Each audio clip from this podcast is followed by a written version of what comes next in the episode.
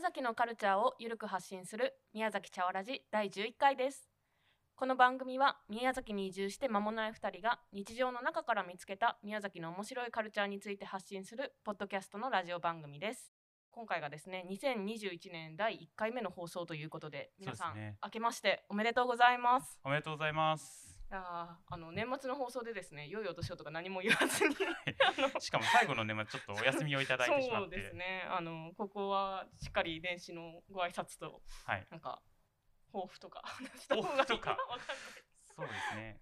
去年それこそね8月のはい。最後の月曜日からポッドキそうですね。ャストのねあのめちゃくちゃゆるいゼロ回を始めて、あの4ヶ月にわたって第10回10個ほどそうですのねポッドキャストをね配信できたので、今年もまあ2週間に1回をうん。基本ペースとしながら、2週間に1回配信したらね来年来年というか今年か。今年だけで25回の配信になる予定少なくとも。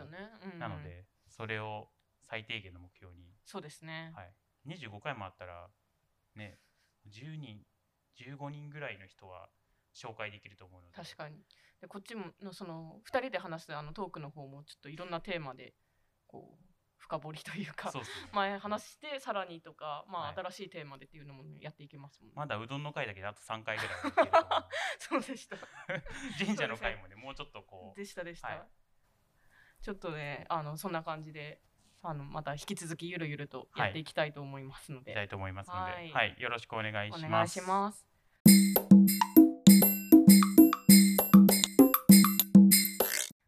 えー今回は3人目のゲスト会です。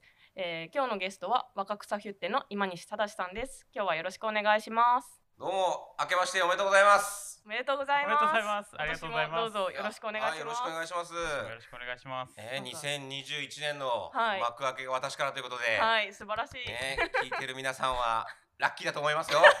おめでとうございます皆さおめでとうございまもう今年の服がここからやってくるっていう。ん。そうですね。す。もう気合十分ですね。もうね去年からずっといつ呼ばれるんだろうと思って。そうですねうん結構待ってましたからねラジオの初期の時からこう,、うんこういうことやろうとしてるんですみたいなお話してたんでそうそうそう。そのうち呼びますねとか言ってて、ね、まあああいうのってやっぱ社交辞令でね、あのいつかみたいな機会があればっていうので終わるパターンが多いんですけど、やっと来たかと思って、はいいや僕らは社交辞令とかないです。あなないですね、はいですよねはいガチで、ありがとうご本。音と建前使い分けないんでいつも本気で。今日は本気で私も、ははい。話していきたいと思います。はいよろしくお願いします願いします。でですねいつもこうズーム越しであの話しながら収録をしているんですけれども、ねオンラインですね。はい初めてこうリアルの収録というか、うんその若草ヒュッテのそのカフェスペースであの対面であの収録をしてるんでですねなんかこうちょっと新鮮な感じでそうですね新鮮な感じですよはいね。話せますね多分皆さんももしかしたら音がちょっといつもと違うなとか、あちょっと雰囲気違うなとかもうんもしかして感じられるかもしれないそうですね。もうヘビーリスナーの方は気づいちゃうかもしれないですね。あれ？今日違うぞうんみたいな。そうですね今日はヒュッテスタジオからだなみたいな。ーちょっとあのあサテライトスタジオを今回あ、はい。はいヒュッテに置かせていただくことに今後はもうはいそういうオフィスあのラジオのね茶わ宮崎茶わラジチャワラジはい。のサテライトオフィスとしてやっていただければ、はい。ありがとうございます。ありがとうございます。これを機に、はい、ここでの収録が。そうですね。いろんなあのゲストの方ももしかしたら街中来やすいとこがあればですね。そうですよね。ね。しかもね、若草ヒュッテさんだと、こう、路面に対してガラス越しだから、あこうそうなんですよ、うん。あのそこのねベンチ席とはベンチ席というか、カウンター席とかも、ですよね。そのやっぱラジオっぽく作ろうぜっていうことで あのもう考えて内装もやったんで いつでも公開収録できるように。最初からラジオをやる体で、ででもはい。あ。コンセプトはそこです。あはそこ標準に合わせて、いはい。やーさすがですね、もうだってそこからだって手触れますもんね、こう。そうですね。いや皆さんみよくたいなあるやつそうなんですよ。そうですよね。うん。うん。いややっぱオープンして3年半ですけどやっとねここまで来たなとそのあ念願だったラジオを。ラジオができるなと思ってはい。そんなオープンして3年半のあの若草ヒュッテさん。3年半しか経ってないんだっていうのがなんか僕ら多分来たのがここ1年あ1年じゃないわ、うん。2年とか3年ぐらいなので、うん。はい僕らからするともう宮崎に来た時には、うんうん。若草ヒュッテさんがあってあなんかこうね。ん。イベントというか面白そうなイベントがあると、あまたヒュッテさんだみたいな、うん。でなんかこうなんか普通普通にっていうと言い方がおかしいですけどなんか本当にそこにずっとうんあったかのようななんかうん安心してこれるスペースだなって思いながらいるんですけどうんありがとうございます。改めて3年半と聞くと長いようであ実はもうなんかこうまだ3年半なんだっていううんなんかこう驚きにもあるんですけどちょっと最初にあれですよね今西さんから、まあ、今ヒュッテのお話ちょっとずつ聞いてますけどはい。改めて今西さんの自己紹介というかとヒュッテの紹介を少ししていただければなと思うんですがはい。まずはそしたら若草ヒュッテの紹介からはい、はいいいでしょうか？はいぜひえっ、とですね、あの私三郷町であの株式会社ヒュッテという会社うんが運営しているのがこの若草ヒュッテと工場宮崎というコワーキングスペースをうんこのビルの1階2階3階でうん運営しております。オープンしたのは2017年の8月11日の山の日ですね。ああそれで、はい。山の日にオープンして、うん。とまあ、3年半ぐらいなので、うん。はい、私は林業をやってますので、うん。それで山の日にオープンしようということで、うん。なるほどなるほど。で今は1階がカフェとあと三郷町とか山のものを中心に県内のうん。特産品ですとか商品を置くスペースですね、うん。なんかまあ、ローカルのセレクトショップみたいなのと2階と3階で、えっと、コワーキングスペースを運営しております、さっき言っていただいたようにあのイベントうん。のしていただく場所とかにもなってますので、うん。コワーキングスペースというよりはそのリレンタルスペースとかイベントスペースとしての認知されてる方も多いんじゃないかなと、うんそうですよね。はい、よく2階のうん。広いスペースでイベントを、そうですね。行ったりとか。あのどうしても2020年はコロナがあったのでだいぶそのイベントも少なくなってしまったのはあるんですけど、うん。今はあの、えっと、感染対策を徹底しながらも小さく少人数でも、まあ、あの続けていくというスタンスでやっております。そうですよね、うん。今日もあの公開収録なんですけどあのアクリル板をお借りして、そうですね、はい。もうラジオのもう準備としてもこれもアクリル板も購入してましたので、ありがとうございます。や素晴らしいですね、はい、用意していただいて、はい。やらせていただいてます。であとそうですね。私の個人の紹介としては、えっ、とですね今西忠と言いまして今あの一緒にやってるのが兄弟で今西武という弟がいます。はい。でここよく間違われるのがまず武と忠の名前と あと兄弟のああの違いというかそれがよくこうーうん。混ざっちゃう。は人はよく見受けられます。あ確かに私も正直どっちがお兄さんでどっちが弟さんだったっけってなんか昨日あの後藤さんと打ち合わせしながらこう、はいえどうんどっちだっけとかって言ってたところなんですよね。そううちはしかもあの家業を継いで、うんあのまあ家業とか林業してるの弟で、うんでうちの株式会社ヒュッテの社長も弟なので、あ、うんそうなんですね。そこでその兄と弟またこう分かりづらいみたいで、うんはあーまあ、い。もう最近はだからもうよく間違われてももうスルーしてますね。気にしない。うん。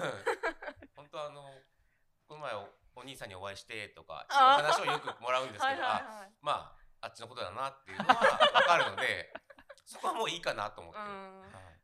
スルーしてるんです。スルーします。はい、それややこしくなるし、なんか言った方も「あすいません失礼しました」みたいな、うん、あの結構その確重く受け止める方がいらっしゃるのでこっちとしてはまあどうでもいいんですけどうんそう。なんですそうだからなんか今西さんのことを紹介するときにはヒュッテのオーナーのみたいな言い方をして合ってるのか合ってないのかよく分かんなくて。そうなんですよ。そこもちょっともうあのそう。だからなヒュッテの人っていうのは ななんて、あのメディアさんとかでうん。ちゃんと紹介されるときは、うん。そこを訂正しとかないとうん。ちょっと分かりづらいので、うん。あの訂正するんですけど、うん。もうちょっとした電話とかで、うん、あのオーナーのとかああはいはい。あとこう話しかけた時社長とか言われても、うん。もうちょっと面倒くさいので、うあの聞き流しますそこはもう。そこ訂正してまた言うと、んうん。ちょっと話が進まなくなっちゃうので。そうですよね。一応肩書き的にはあな肩書きはもうなんて言ったらいいんだろうなんなんですかね。店長って言われることが多いですね。ああなるほど、うん。なんかだから会社の社長さんは弟さんで、うん。このお店の店長さんは今西さんあっていう感じ、はい、ああなるほど、だから兄か弟で呼ぶ人もいらっしゃいますけどお兄ちゃんとか、うんあそう今今西さんって言ってるけどどっちも今西さんだからすげえややこしいなとは思ってそうるんですよね。なんですよ多分これ2人がいないとこで、うん今西話を誰かがしたとして、うん片方はどっちかと思ってるけど片方はどっちかと思ってるっていう可能性もあるんじゃないかなっていうのはありますよね。アンジャッシュの漫才みたいにどっちかだと思ってたらそう全然違うみたいな。そうなんですよ。で、まあもうちょっとこう深く話すと、うん実は兄がいるんですよね。あ、三三三兄弟なんですよそう。なんですただその兄は別に一緒に活動してるわけじゃないので、か。はいはいはい。その表に出ることはないんですけど、うんだからそこはまだちょっと知らない方は多いですね。ああそうですね。うんじゃあお兄さんにお会いしましたって言った時に本当のお兄さんなのか。の可能性も実はあるあるいますね。いやただしさんが真ん中ってことですか真ん中です。あ、そうなんですね。なるほど。これ衝撃、衝撃の事実。そうですね。これはちょっと2021年にね発覚したなんか、しょっぱなから。そうですね。はい。あの大きなうん。大きな事実を。しれっと。いやいやそんなまあ興味ない言って興味ないと思いますけどね。弟さんも U ターンだし、はい。えっ、と、正さんも U ターンだっていう話はいだったんですけど、ちょっと正さんの U, U ターンっていうか、そのどういった経経緯でこう戻ってきたかみたいなところも、とかその前はどういうお仕事されてたとかうんです福岡ですね。あはい。うん。あのそもそもその出身が三郷町の戸川地区というところで、はいはい。そこはもうあの今えっと300人の人口で、まあほぼ高齢者ですけど、うん。えーまあ小学校も中学校も閉校してしまってうん。亡くなったもうへいわゆるその限界集落って呼ばれるような地域なんですが、あの高校がないのではいはい。あのみんな中学校卒業すると町に出て寮に入ったり一人暮らししたりとかで、うん。一旦出るのでそこで出てしまうとやっぱ大学進学したりとか、うん。あの就職したりとかでやっぱりもう地域戻ってくるっていうのはなかなかないんですよね。うん。うん、そこがもうそのやっぱり人が減っていくっていうのはもう地域の立立地的にしょうがないのかなと思って、うん。なのでほほぼみんなそのなんて言うんだろう。出るのであの一回出るので U ターンするかどうかっていうのはそれぞれあのうん。なんかね選択があるんですけあどー。私も全くこう帰ってきたいとか帰ろうっていう意識はほぼずっとなくてうん。やっぱり地元にいる時はもう出たい方がうん。あの好奇心ねやっぱり街の方に楽しそうだなとかあってもううん全くその地域のことを考えるっていう意識は全くなかったのでそれがえっとまあ弟がじゃああの林業をやると。うん。で帰りますっていうので帰ってでそこでもう何とも自分はなかったんですけど30代ぐらいからなんかいつかは帰るのかなとかううん。ん。帰ってみたいなみたいなぐらいは思ってて、うん。けどなんかこう決定的なことは何もなく、うん。はいはい。で弟が帰ってその自分でやり始めてうん。あと弟以外にもその知ってるあの世代というか、あうん。のまあ、子供の頃からみんな知ってるので、うん。が最近帰ってきてあの地域をその学校も並行してしまったので、うん。うんなんかもうちょっと元気づけたいねっていう活動をしてるのを見ててでその活動がその福岡にいる時からあのたまに帰ってきて一緒にあの参加させてもらってうん。っていうのを続けてたんですけどなんかそういうことがないとこうなんか安心感ですかねやっぱ。知ってる人がやってるとか。やっぱ自分だけだとみんな不安だと思うんですけどうん。まあみんな楽しくやってるからうん。あの自分も帰っていいんじゃないかみたいな、うん。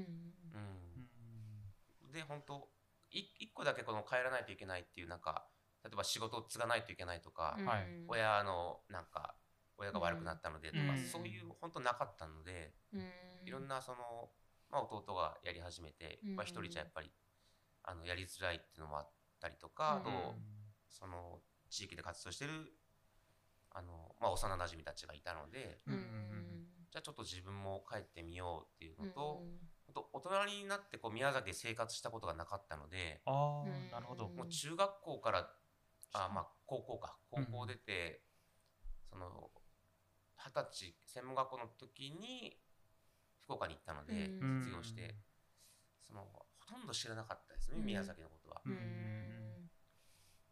そういうだからちょっと働いてみたいなっていうのもあったかもしれないです。うん。なるほど。やっぱり高校までの行動範囲だとなかなかうんそうですね。少ないですよね、うん、全くですね。うん。ちなみに専門学校からってことは何歳ぐらいまで何年間ぐらいこの福岡の方にいらっしゃったんですか？二十歳で福岡に行ったので、はい。17年間は福岡だったんですよ。あそうなんですね、うん、だから二十歳どんからのなお仕事を福岡で？お仕事はですね、うん。えっと、洋服屋で働いてたのと、はい。その後はあのその洋服の製造卸で働いてたのが長かったので、うん。あと帰ってくる直前に1年半だけあの卓球ダイニングバーあそうなんですか？はい、あのその立ち上げをして、へえあのそうなんですよ。でもそれこそまあアパレルともう一は個飲食の立ち上げからっていうことなので、はまあなんか今の仕事にもちょっとつながっていくあ、それはもう本当、ですよね。はい。小売りとまあ小売りっていうかまあちょっと食品系ですけど、うん。そういうものと、うんまあ普通にあのカフェっていうかまあこはい。の飲食できる場所うんができてるっていうところではなんかこうすごい今つながりがあるんだなってすごい思ったんですけど。そうですね、そういう意味では活かせてるかなと思うんですけど、うん。なんか洋服もその製造卸だったので商品の企画からだったので、あそうなんですね、なんかなんか商品洋服作る時の企画も、うんまあイベントの企画お店の、ね、企画も一緒なので、うん。うん。なんかそういうのが好きなのかもしれないですね。うん。なんかし仕込んでなんかこう出すっていうのですうね。そんな弟さんとそのヒュッテを始めることになったきっかけからちょっと伺いたいんですけど、そうですね、うん。えっとですね。弟の方はあの、まあ、うん U ターンして、うん。あのもう十何年か、うん。あの三郷町の戸川地区というところで、あの林業とか、まあ、地域の活動をしてまして私はまだ5年うん。前に帰ってきたうん。U ターンなんですけど、うん。で三郷町の山でそのいろんな地域のことを伝えるとか地域に来ていただくっていう活動はいろいろやってたんですけどあと、はい今 SNS とかもあるので、うん。発信はできるんですけどやっぱりこうリアルな場所があのないとうん。ちょっとできないこともあるなということがあってうん。それだとやっぱ宮崎だとやっぱり宮崎市内の中心部じゃないかということで、あのまあ、いろいろ場所を探してってっていうのが流れですね。うんでここができることによってそのやれる活動が広がるというかうんうんあとまあ会えな会えてなかった人たちにも会えるし、うん関わりがとかつながりがまあ増やしやすいんじゃないかなということでオープンしましたね。先に三郷町の方であのオンラインショップというかあそういうのとかを。それはもうあの本当小さくですけどそういうのもやってましたし、うんあと例えば原木しいたけオーナー制度っていうのとかであのしいたけをあの購入していただいたりとかあのしいたけの駒打ちとか収穫とかうんそういうイベントを通してあの三郷町に来ていただくと。うん。そういう活動はやってました。うん。なるほど。その延長線上な感じで、はい。もっとこう街の中でうん、なんだろうこう山を感じられるというか。そうですね。やっぱりいきなりこう山に来ていただくっていうのはハードルがやっぱり高くて、うんあの市内から2時間かかるので、あとそのやっぱ山道に不安な方がいらっしゃったりとか、あー確かに。いらっしゃるしあとその SNS とかインターネットとか活用されない層とかもいらっしゃるので、そうんうんそういう方にはやっぱりこうリアルな場所があった方が情報が届くうんかなっていうのがありますね。うん。そうですよね、うん。だから私たちもその移住してすぐでその宮崎のいろんな地名とかどんなところとか全然わかんない中で、うんここに来たらその三郷町っていうところは、まあ、うん正直まだ行ったことはないんですけど、こううんし知ることができるし、うんなんかやっぱいつか行ってみたいなって思うところになってるし、っていうのはやっぱりここがあるからっていうのはすごい大きいですよね。もう本当それはうんそう言っていただけると、うん。あのなんかやった回が意味があるかなと思うんですけど、お二人は本当にね宮崎県の出身者の方じゃないので、うん。そうですね。もしかしたらここの場がなければこういうあのお話もいただけること、まあ出会いというか、うん。お知り合いになることもなかったでしょうから、でこうやって三郷町のことを話す機会があるっていうのは、本当ここを作ったことからかなとは思いますね。うんにそのいろんな人が集まっても来ますよね。その美里に関係あってもなくても、うん。なんかちょっとこう面白そうなことがあるとかあ。なんか、まあ、イベントにしてもうん。何にしても、本当そうなんですよ。うん。そういう人のつながりとかなんかそういうカルチャーがこう生まれる場所というか、なんかそういういう印象がありますね。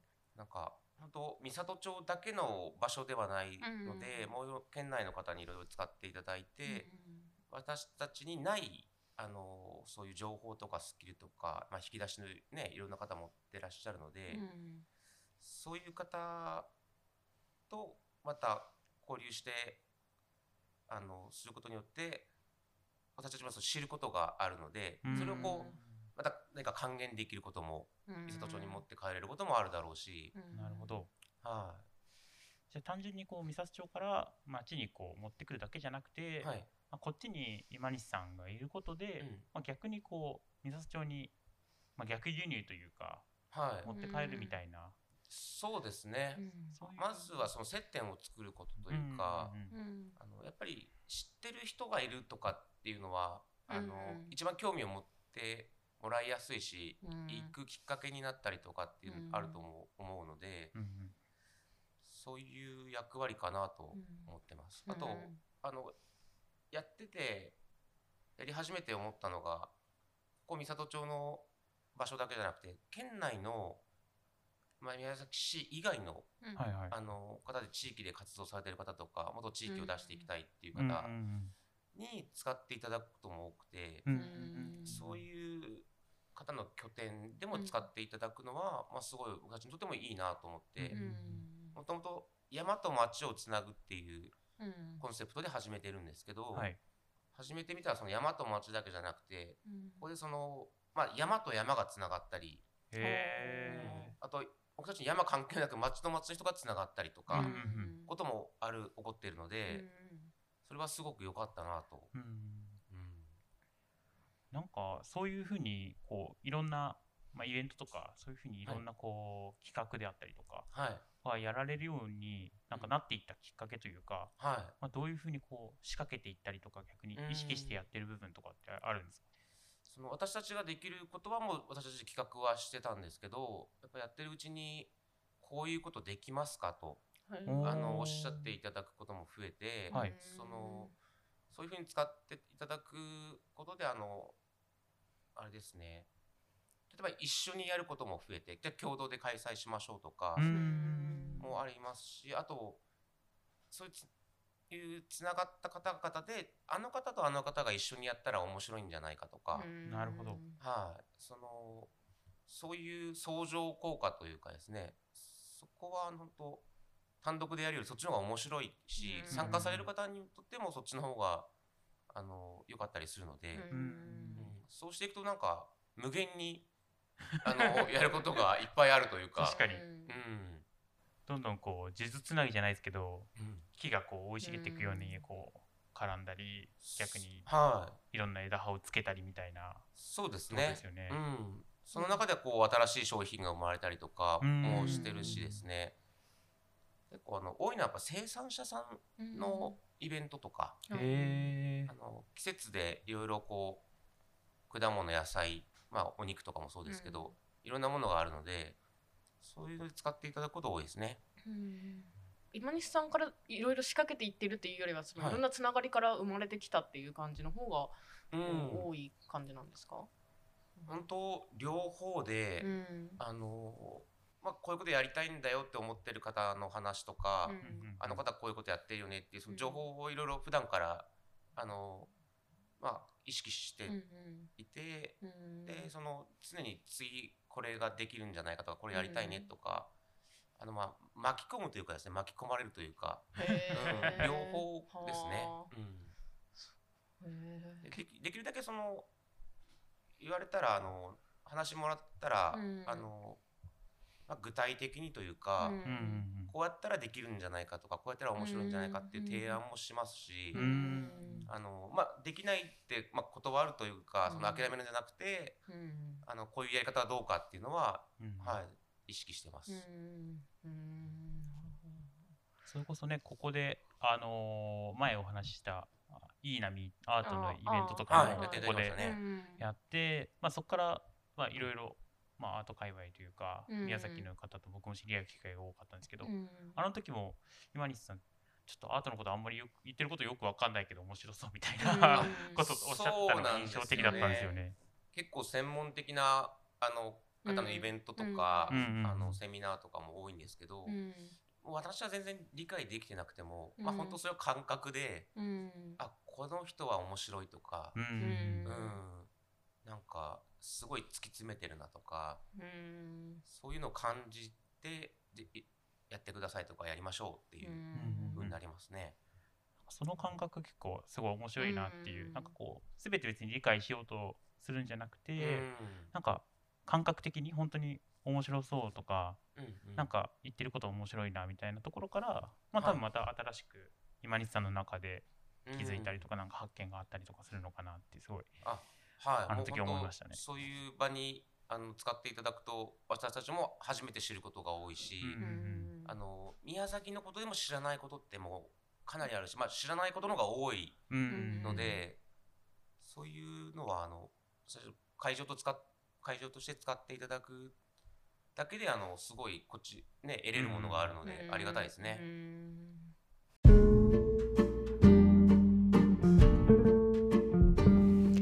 まだまだいろんなお話を伺いたいんですけれどもお時間が来たので前編の放送はここまでです、えー次回後編でも、えーヒュッテのお話や今西さんご本人のことについて突っ込んで聞いていますのでぜひ引き続き聞いてください、えーまた、えー宮崎茶わらじではツイッターで引き続き情報発信もしてますし皆様からのコメントも募集しています。宮崎茶わらじのハッシュタグをつけて投稿してください。それではまた次回もお楽しみに。